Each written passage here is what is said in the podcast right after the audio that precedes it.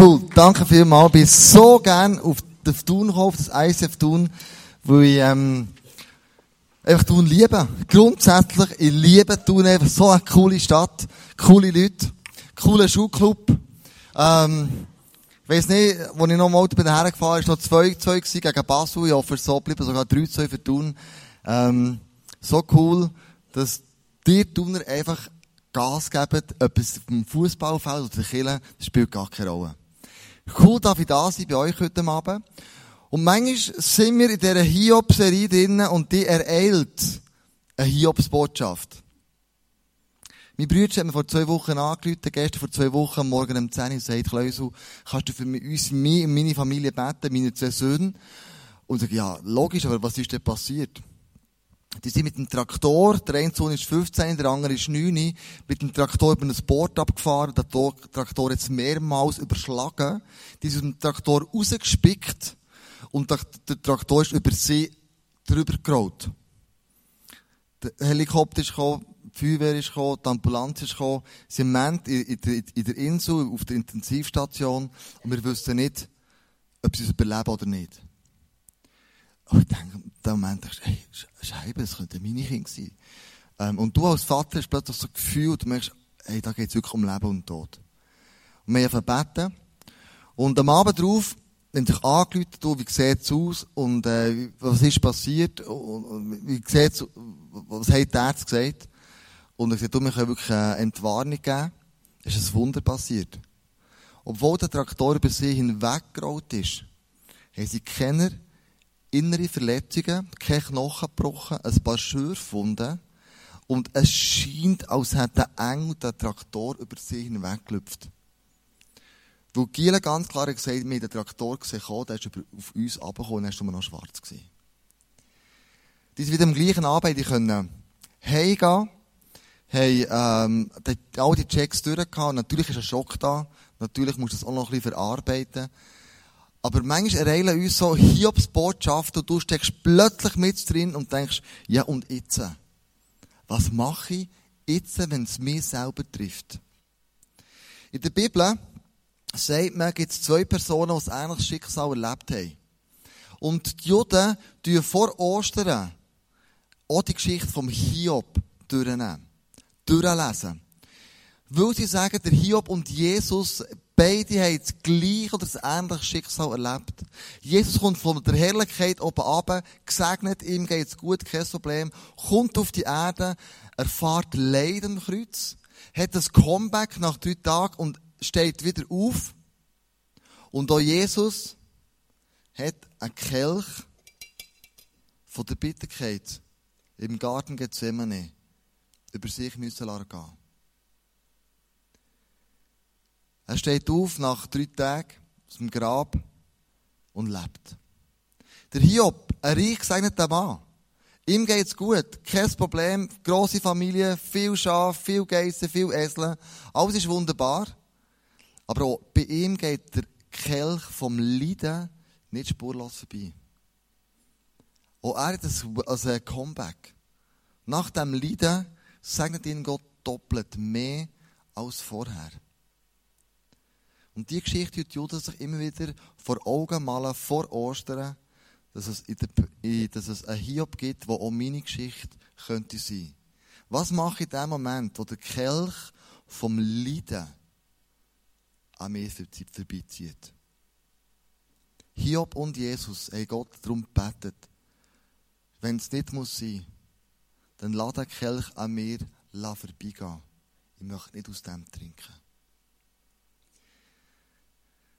Wenn wir in die Hiobs-Geschichte eintauchen, ganz kurz, was ist denn ihm passiert? Der Kelch vom Leiden, was ist da ganz genau abgegangen?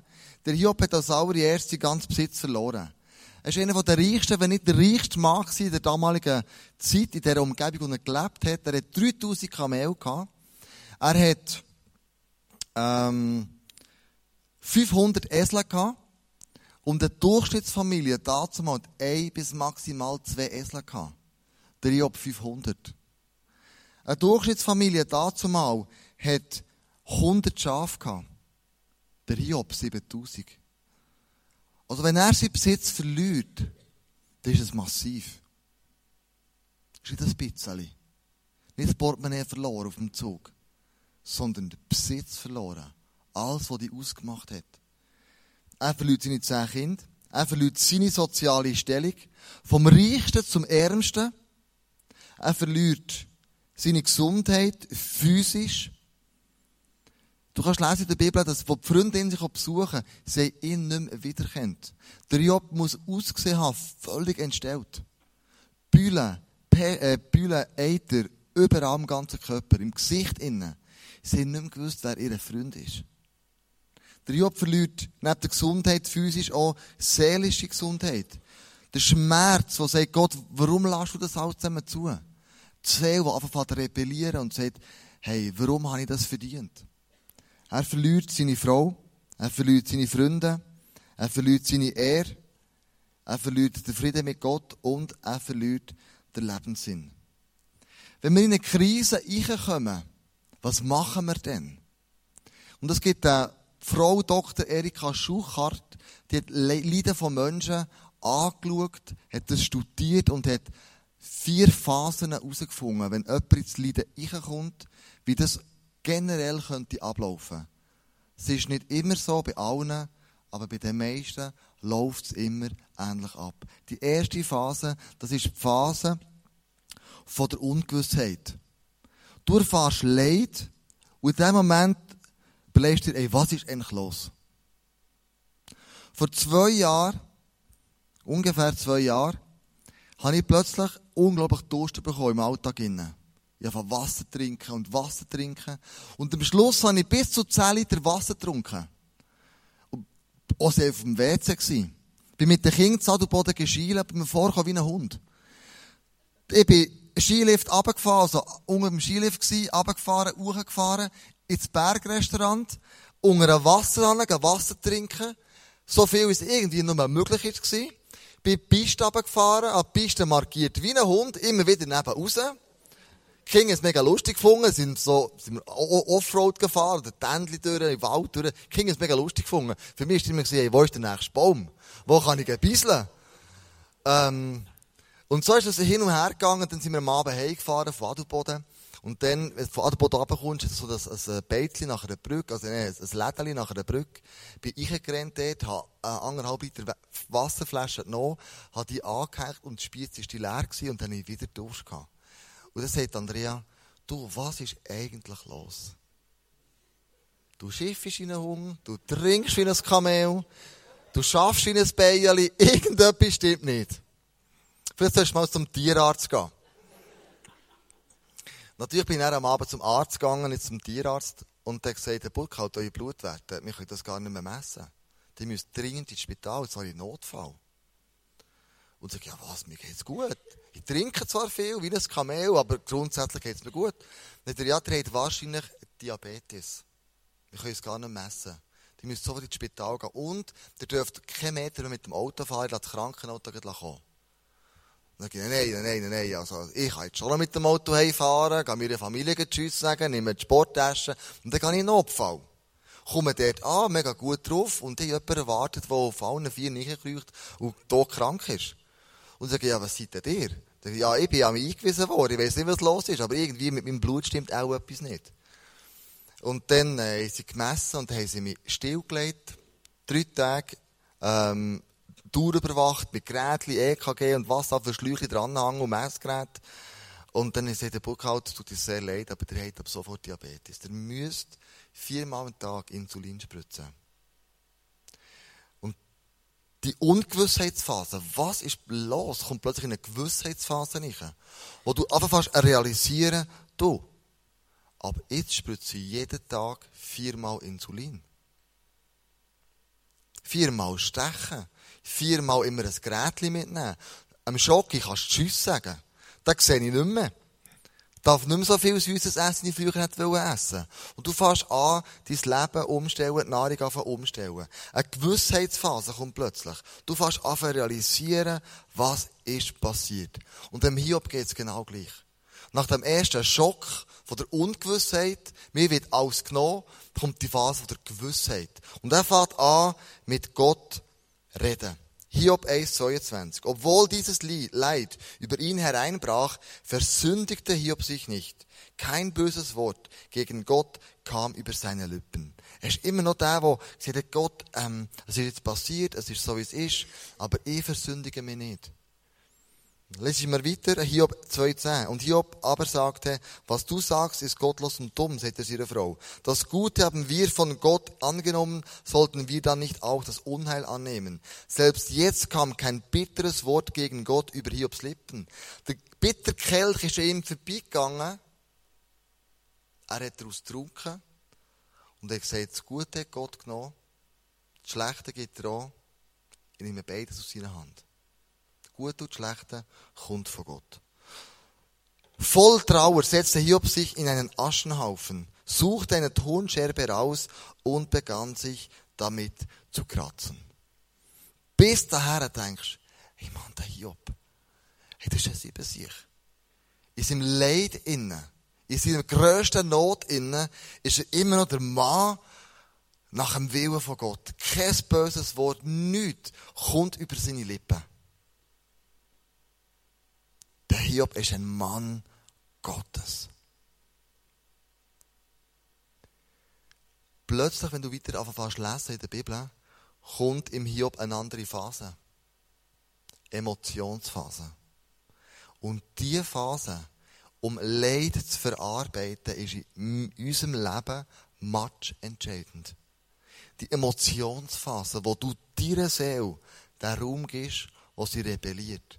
Wo du anfängst, nicht gegen Gott, aber mit Gott feiten und kämpfen. Wo du zu Gott anfängst reden, wo du einen Dialog hast mit Gott. Und lassen wir, was der Hiob, der Mann Gottes, in seiner Emotionsphase innen, aus dem Gott sagt. Hiob, Vers 7, 11. Nein, ich kann nicht schweigen. Der Schmerz wühlt in meinem Innen. Ich lasse meinen Worten freien Lauf. Ich rede aus bitterem Herzen. Also jetzt ist vorbei mit, ey, ich habe akzeptiert, der Becher vom Leid ist für mich vorbeigegangen, alles ist gut und recht, sondern jetzt fährt der Hiob rauslassen. Das ist marsch entscheidend wichtig, wenn du im Leid innen bist, dass du Emotionen auch zulässt dass du deiner Seele den Raum gibst, wenn du rauslässt. Die Frage ist, wo du es rauslässt. Beim Hiob hat er gewusst, mit meinem Leid, meine Freunde können mit dem nicht umgehen. Merken wir auch, nächsten Sonntag wieder Ende, der Andi euch das erzählen, wie, wie, wie seine Freunde reagiert haben.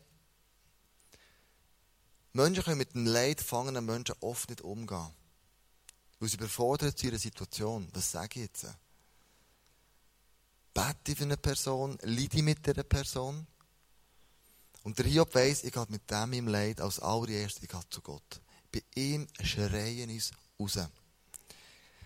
Wir lesen weiter. Hiob 10, Vers 11. Mein Leben ekelt mich an.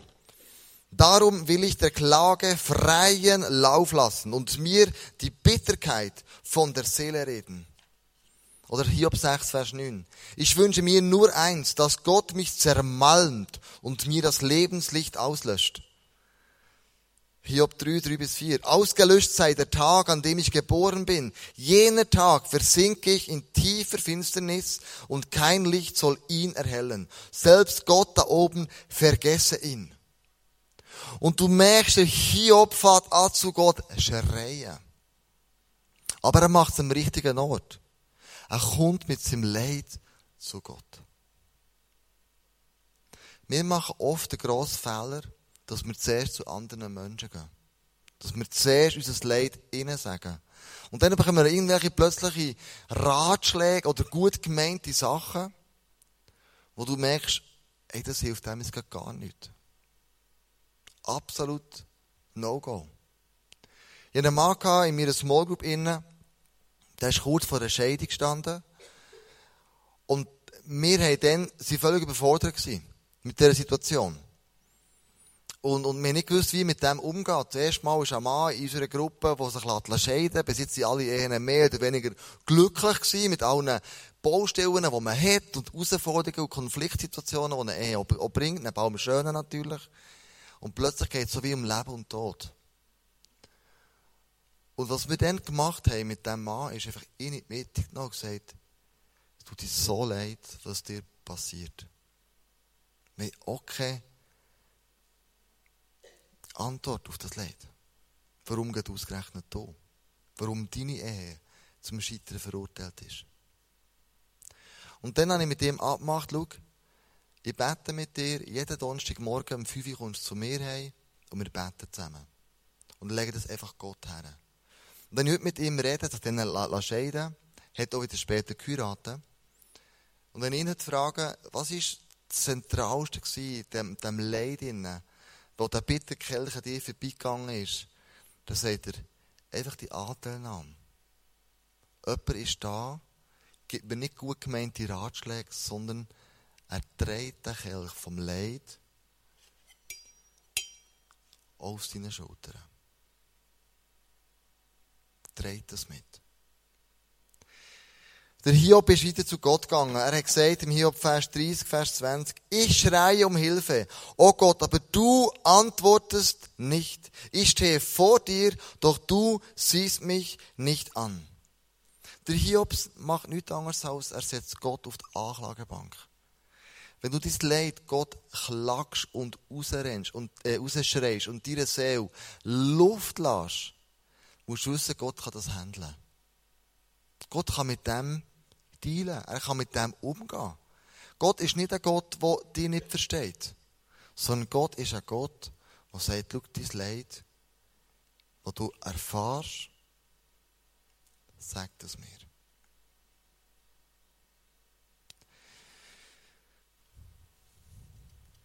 Der Job hat hier Mühe bekommen, die Nacht schlafen. Hiob 7, Vers 4. Wenn ich mich schlafen lege, denke ich, wann kann ich endlich wieder aufstehen? Die Nacht zieht sich in die Länge. Ich wälze mich schlaflos hin und her bis zum Morgen. Wenn ich doch wüsste, sagt er, wo ich, wo ich ihn finden könnte und wie ich zu seinem Thron gelange. Oder Hiob 16, Vers 6. Ich habe dunkle Ringe um die Augen und mein Gesicht ist rot vom vielen Weinen. Wir haben jemanden im ICF Bern, der auch vor ungefähr zweieinhalb Jahren die Nacht nicht mehr schlafen konnte, der Ringe unter den Augen hatte von lauter Grennen. Und mit ihnen habe ich letzten Sonntag ein Interview gemacht und das möchten wir zusammen schnell anschauen. Ihr habt, äh, der Kelch vom Leid ist euch nicht vorbeigegangen. Ähm, Im Hintergrund sehen wir ein Bild von einem Grab. Da steht drauf Naima Maria, Maria Roth, äh, 2010 im September, also vor ungefähr zwei Jahren. Ähm, Moni, ähm, wer ist das Mädchen und was ist passiert? Also es ist Juli, es ist nicht September. ähm, und jetzt fällt mir noch gerade äh, ein, dass heute eigentlich äh, ihr Geburtstag wäre, wenn sie nach dem Termin wäre auf die Welt gekommen, wäre heute äh, der Termin gewesen, vor zwei Jahren, wo Naima hat so auf die Welt gekommen. Sie ist unsere Tochter. Ähm, sie ist leider äh, viel zu früh auf die Welt gekommen. Ich habe wirklich ein Problem mit dem Stuhl. Ich muss das ein bisschen verstellen. ich bin ein bisschen zu klein für das. Ähm, Naima ist ähm, es, äh, alles gut gegangen bei der Schwangerschaft, bis etwa in die Mitte von dieser Schwangerschaft. Äh, sie war gesund gewesen, alles gut. Und ich habe aber plötzlich nach, nach 18 Wochen Blutung bekommen. Es hat sich herausgestellt, dass sich äh, der Muttermund, der normalerweise für die Geburt sich öffnet, äh, einfach schon viel zu früh hat angefangen sich öffnen. Und ich bin notfallmässig ins Spital gekommen und eigentlich hoffnungslosen Fall. Also wir, wir haben medizinisch gesehen keine Hoffnung bekommen von, von den Ärzten und von den Hebammen, dass das irgendwie gut kommen könnte. Ähm, wir haben aber gewusst, dass Gott kann Wunder tun und so haben wir uns einfach ähm, mal auf die Zeit eingeladen, die da ist bevorgestanden. Wir sind ähm, äh, einen Monat bin ich im Spital gelegen und man hat verschiedenes pro, probiert noch zu machen. Ich kann das da jetzt nicht alles ausführen, das würde ein lang gehen, aber es hat sich einfach wie länger, wie mehr gezeigt, dass es nicht wird ein gutes Ende haben und ganz am Schluss ist es wirklich so gewesen, dass der Naima noch in meinem Bauch gestorben ist, bevor ich sie eh hätte müssen gebären. Aber sie ist dann vorher noch gestorben in meinem Bauch und ich habe sie dann tot geboren. Andi, du bist dabei gewesen.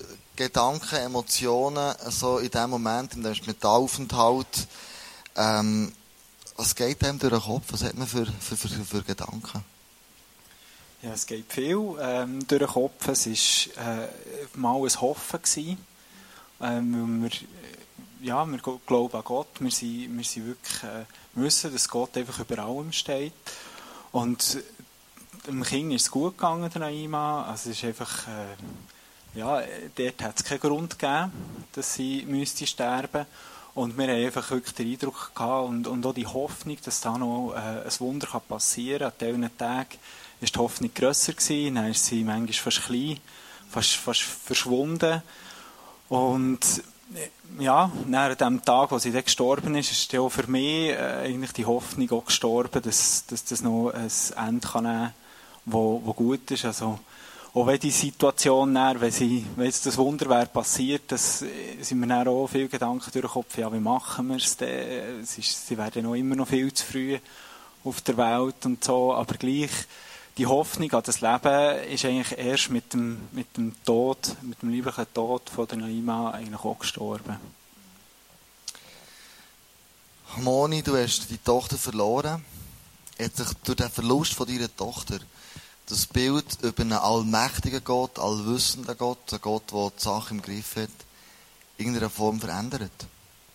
Was für mich in dem Moment schwierig war, ist, dass, ähm, dass mein Vertrauen in diesem einen Bereich bezüglich Kind durcheinander ist. Und das ist auch äh, dadurch, dass Naima nicht unser erstes Kind ist, das wir verloren haben. Ich habe schon vorher zwei Kinder in der frühen Schwangerschaft verloren. Also es war unser drittes Kind, eigentlich, das wir verloren haben. Und ich habe wirklich schon vorher ja bei den anderen Kindern eine, schwierige Zeit durchgemacht und einen grossen Schmerz. Und wo das noch passiert ist, noch einmal mit der Naima, habe ich das Gefühl mit dem Kind bringt er es einfach nicht auf die Reihe. Also er hat vielleicht alles im Griff und so, aber also dort weiß er nicht, was er macht und kommt er nicht raus. So ein so. Und ich, ich habe gemerkt, dass wie ein Vertrauensbruch ist passiert bezüglich Kind. Und ähm, ich sage dann noch, noch ein mehr dazu, aber das ist wie ein grosses Thema gewesen, dass ich dort wie, wie, eine, wie verletzt war und eben, dass ich wie gemerkt habe, ist mein Vertrauen wirklich gebrochen. Nach der Beerdigung kommt die Gewissheitsphase, dann kommt vor allem auch noch die emotionelle Phase wo man das irgendwie muss verarbeiten, der Seele den freien Lauf lässt und zu Gott kommt. Wie, wie hat das bei dir konkret ausgesehen? Wie, wie bist du mit der Situation nach der Beerdigung umgegangen? Ähm, ja, das war äh, schon sehr eine schwierige Zeit. Gewesen. Das ist, ähm, wie du vorhin schon angesprochen hast, mehr ein Funktionieren gewesen, glaube ich, am Anfang. Äh, da hat mir sehr geholfen, dass wir schon ein Kind hatten. Das hat mir einen Rhythmus gegeben. Also, in dem Sinn hat es mir einfach geholfen, dass ich aufstehen musste, dass ich machen musste, dass, dass ich meine Zeiten hatte und, und dass ich nicht einfach können, wie versinken in dieser Traurigkeit. Äh, das war eine gute Struktur für mich sicher, wo, wo wie einmal eine Hilfe war, für, für dort durchzukommen. Dann das andere, ist das, was ich gesagt habe, dass ich, dass ich wie auf das Fundament aufbauen konnte, das ich hatte von Gott. Also, dass ich nicht einfach wie in einen völlig luftleeren Raum geht, sondern dass ich wie das Gefühl hatte, da ist gleich noch ein Boden, wo ich drauf stehe. Also, es ist nicht einfach leere, leere, leere, sondern es ist, es ist ein Boden, es, ist, es sind sehr viele Fragen, es ist eine riesengroße Trauer und es ist auch so ein Gefühl von, ich, ich, ich weiß gar nicht, wie ich es überhaupt soll ertragen soll. Also man hat wie, wie das Gefühl, das kann ich gar nicht ertragen. Und gleich habe ich gegen den Boden gespürt, wo ich wieder offen stehe. Also das ist sicher äh, mal wie die Grundlage von, von dieser Situation. Und ich habe mir dann ähm, bewusst auch die Zeit nehmen, um wie Abschied nehmen von ihr und äh, vor allem wollte ich einen Prozess durchgehen vor Heilung. Also ich habe gesagt, ich wollte mir die Zeit nehmen, um, um traurig zu sein. Ich wollte die Zeit haben, um fragen, warum. Ich habe gefragt, warum. Und ich, ich denke, es ist wichtig, dass wir fragen, warum, wenn das das ist, was in uns drinnen ist. Auch als Christen dürfen wir Gott fragen, warum. Äh, ich habe nicht unbedingt eine Antwort erwartet. Ich habe sie auch nicht bekommen und ich werde es auch, auch nie bekommen. Aber das war meine Frage, die ich dann hatte. Und ähm, die habe ich ihm gestellt und ich habe viel getrauert. Ich habe ähm, aber gewusst, dass ich an einen Punkt kommen wo ich nicht mehr bitter bin. Also das war wie mein Ziel. Gewesen. Ich gewusst, ich wollte den Schmerz durchgehen, bewusst dem allem ins Gesicht schauen, für dass ich heil werden kann und dass ich wieder weitergehen kann. Dass ich, ähm, egal was kommt, ob wieder mit Kind oder ohne Kind, dass ich nicht bitter zurückschauen muss und dass ich nicht muss, ähm, äh, vergleichen oder, oder was auch immer, sondern dass es darf wie abgeschlossen sein und dass ich, dass ich wie kann, äh, einen Prozess von der Heilung durchgehen kann. Jetzt das nächste Foto anschauen. Da ist äh, euer Sohn drauf, der eine, der Joas, und dann noch ein anderes Baby, der zweite, der Aviel. Ähm, der hat also nachdem dass Naima ist gestorben, hat er noch mal äh, einen Bub bekommen, der Aviel, der auf dem Bild gesehen. Ähm, was hat er heute für eine Stellung in der Familie, eine besondere? Also, also es ist, es ist, äh, der Aviel äh, ist wie ein neues Kapitel also es ist so wie, äh, unsere Familie hat, wie jede Familie, wie jedes Leben, ist so wie ein Buch, wo Kapitel aufgeschlagen werden, ähm, wo wie Seiten neu beschrieben werden. Und äh, ja, wir haben schon vorher den Eindruck gehabt, mit dem Aviel ist wirklich ein neues Kapitel aufgeschlagen worden. Gott hat dort etwas Neues reinschreiben. Und, ähm, aber es ist nicht so, dass äh, das Kapitel von der Naima wie rausgerissen worden wäre durch uns, durch, durch äh, Gott oder irgendwie wie zugeklebt, dass man es gar nicht mehr könnte anschauen könnte, sondern es ist wie, äh, die Naima hat ihre Seite, ihr Kapitel und der Raviel ist ein neues Kapitel. Und, und so tragen wir das so mit uns um. Moni, der Aviel, ist ein Ersatz für Naima? Äh, nein. Äh, ganz und gar nicht. Er ist äh, eines von unseren Kindern. Das ist der Joas schon, das ist Naima auch und, und er ist jetzt noch unser ähm, Letzter. Äh, er hat genauso viel Bedeutung und es ist auch nicht so, dass ich wegen dem weniger an Naima denke. Äh, manchmal denke ich sogar mehr an sie. Vielleicht weil ich sehe, wie es hätte können sein mit ihr. Und ähm,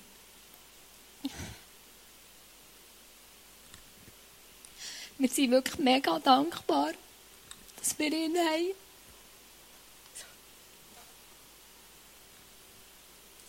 Es ist überhaupt nicht selbstverständlich. Es ist ein riesen Wunder. Aber äh, ist, ist ein Teil von uns. Und ich vermisse sie manchmal extrem. Und das ändert auch nichts, dass wir den Raviel haben. Werde sie trotzdem manchmal einfach extrem vermissen. Und ich nehme an, dass das mein Leben lang so wird bleiben. Mhm. Andi, ähm, wie sieht die Glaube heute aus, nach all dem, was er erlebt hat? Hat er eine Stärke zugenommen oder, oder wie sieht das heute aus? Durch den, den Kelch vom Leid, der euch ist vorbeigegangen, wie sieht das heute aus?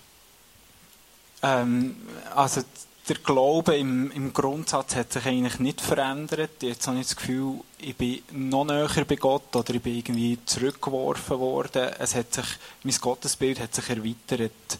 Ähm, so vom Jesus ist die Freund, die Heiler, die, die Helfer und so. Und plötzlich ist er, weder, hat er weder geheilt, noch geholfen, noch was auch ging, oder? Und er ist so, ähm, auch im Hiob, wo, wo, wo Gott der im, im späteren Teil des Buches einfach wirklich mal sagt, hey, hier, wo bist du der gewesen, wo bist du hier gewesen? Und habe ich wirklich wie gemerkt, ja, Gott ist uns keine Rechenschaft schuldig. Gott ist einfach wirklich allmächtig. Und ähm, Gott kann tun und lassen, was er will. Und um, um diese Aspekte von, vom Wesen von Gott hat sich eigentlich mein Gottesbild erweitert. Ähm, es macht es nicht einfacher, aber es hilft vielleicht eben, gewisse Sachen können einfach stehen und einfach zu wissen, Gott weiß warum, wir wissen es vielleicht nie. Ähm, aber es ist okay, weil Gott steht über dem und er ist uns eigentlich keine Rechenschaft schuldig über das, was er macht oder eben nicht macht. Mhm. Moni, für dich als Abschlussfrage, hat sich durch den Prozess, wo du drinnen bist, und man sieht immer noch drinnen bist, äh, also gegangen bist, hat sich da das Bild von Gott für dich irgendwie verändert? Nein, ich glaube, es ist das, was ich schon am Anfang gesagt habe, dass es mega wichtig ist, dass wir alle unser, ähm, unsere Beziehung zu Gott bauen, gerade auch in den guten Zeiten. Ähm, wenn, wenn das wahrscheinlich nicht wäre hätte das ganz anders können rauskommen Aber ich habe wie ein gutes Gottesbild gehabt. Ich, habe die Beziehung zu ihm gehabt und ich habe gewusst, dass er es gut meint mit uns.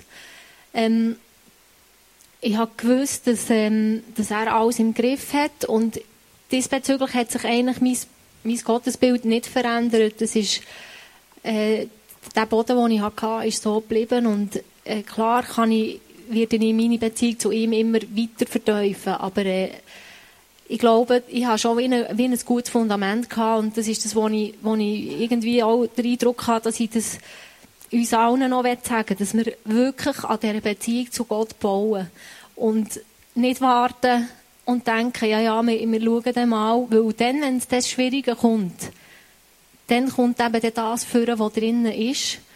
Ähm, das, was wir schon aufgebaut haben mit ihm. Und wenn wir noch nicht ein gutes Fundament haben mit ihm, dann wird dann definitiv ins Wanken kommen. Und ähm, das Einzige, was ich habe gemerkt ist, dass ich das Vertrauen wieder haben müssen aufbauen bezüglich Kind. Und das ist äh, sicher nachher auch mit der Geschichte vom Aviel äh, für mich ein heilender Prozess gewesen, wo Gott mit uns näher ist gegangen nach dem langen Schweigen und äh, das ist wie, wie der Teil gewesen, wo ich wie mit ihm haben müssen in die Ordnung tun, wo ich aber mit ihm auch können in die Ordnung tun und diesbezüglich ist, ist die Beziehung zu ihm gut und gesund.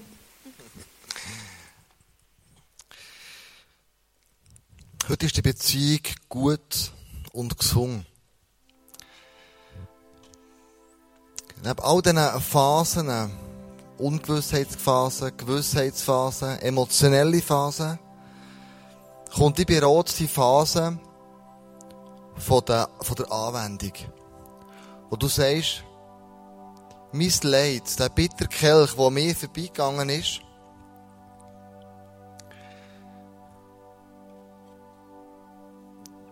diese Phase schließe ich ab. Ganz bewusst wo du wieder aktiv bist und sagst, ich nehme mein Leben wieder in die Hände. So gut wie es geht. Wo du sagst, ich fange wieder an, aktiv zu ich fange wieder an, in einen Prozess reinzukommen, wo ich mein Leid, meine seelische Not, meinem Gott gesagt habe.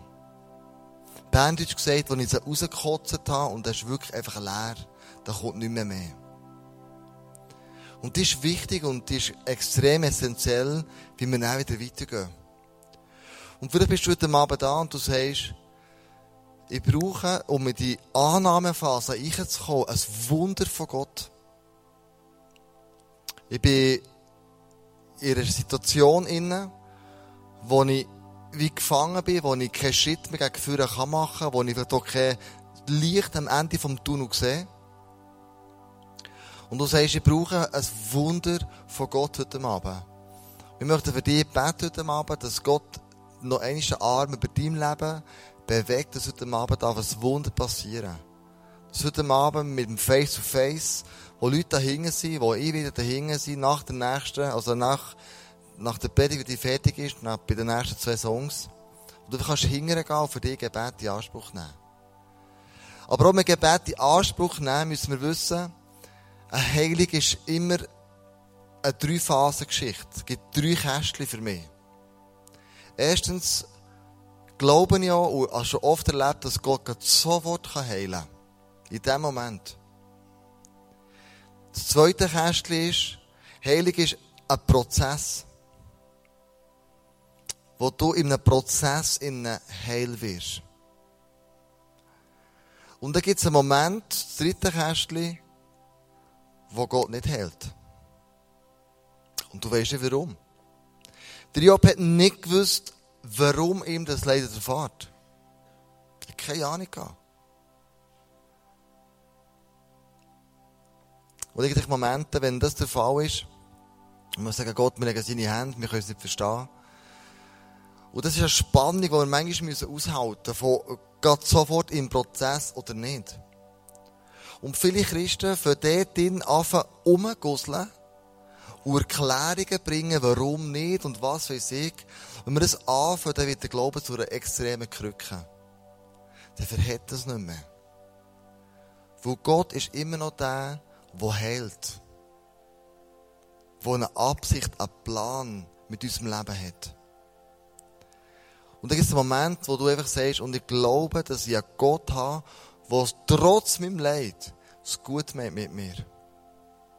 Ich glaube an einen Gott, der das Positive sieht über mein Leben und der einen Plan hat für mein Leben. Und schau, mir geht das manchmal auch so. Ich denke, Gott, warum habe ich Diabetes? Was soll das? Macht doch keinen Sinn mein ganzes Leben, meine Zeit, mein Beruf, meine Familie, mein Geld, alles, was ich habe, gebe ich dein Reiche. Warum strafst du mich mit Diabetes? Und ich habe aufgehört, das immer warum fragen. Sondern ich gesagt, Gott, wozu? Wozu dient das? In meinem Fall kann ich sagen, es hat dazu gedient, dass ich in meinem Leben disziplinierter werde. Jetzt kannst du sagen, ja, ist ja krass, dass Gott das braucht, damit du das. Ja, Gott ist Gott. Er ist mir keine Erklärung schuldig. Ich stelle mich nicht auf seine Stufe. Sondern sagen, du bist mein Gott im Himmel, dir vertraue ich. Ich möchte dich einladen, in die nächsten zwei Songs mit einstimmen, in das Gebet einstimmen, mit mir zusammen. Und wenn du sagst, ich möchte face to face, welchen Grund auch immer du hast, in Anspruch nehmen, dann komm nach hinten, während der nächsten Songs sind Leute da, ich bin da, die für dich beten mit dir leiden für dich gehen dass ein Wunder im Leben passieren kann. Ich möchte dich einladen, aufzustehen mit mir und zu beten.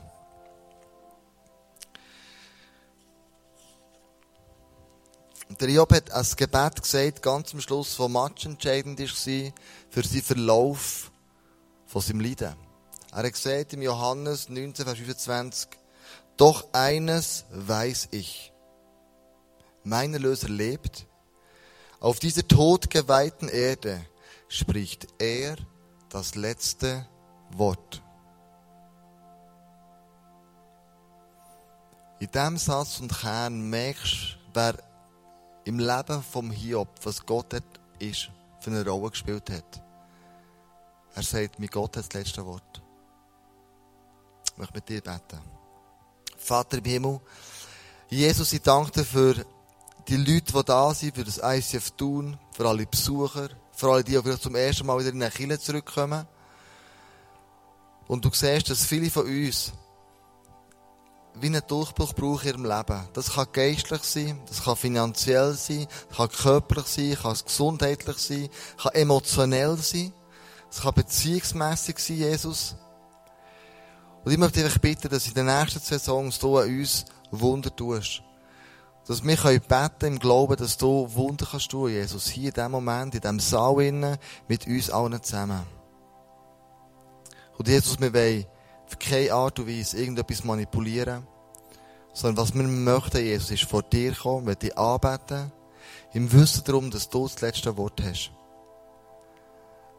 Und ich bitte dir wirklich, Jesus, für, für eine Kraft, für eine riesige Portion Liebe für uns Menschen, dass wir in der nächsten Zeit, in den nächsten paar Minuten, deine Größe, deine Liebe, deine Annahme, dein Mitleid und Mitgefühl, deine Barmherzigkeit in unserem Leben sichtbar wird und wir es sehen können.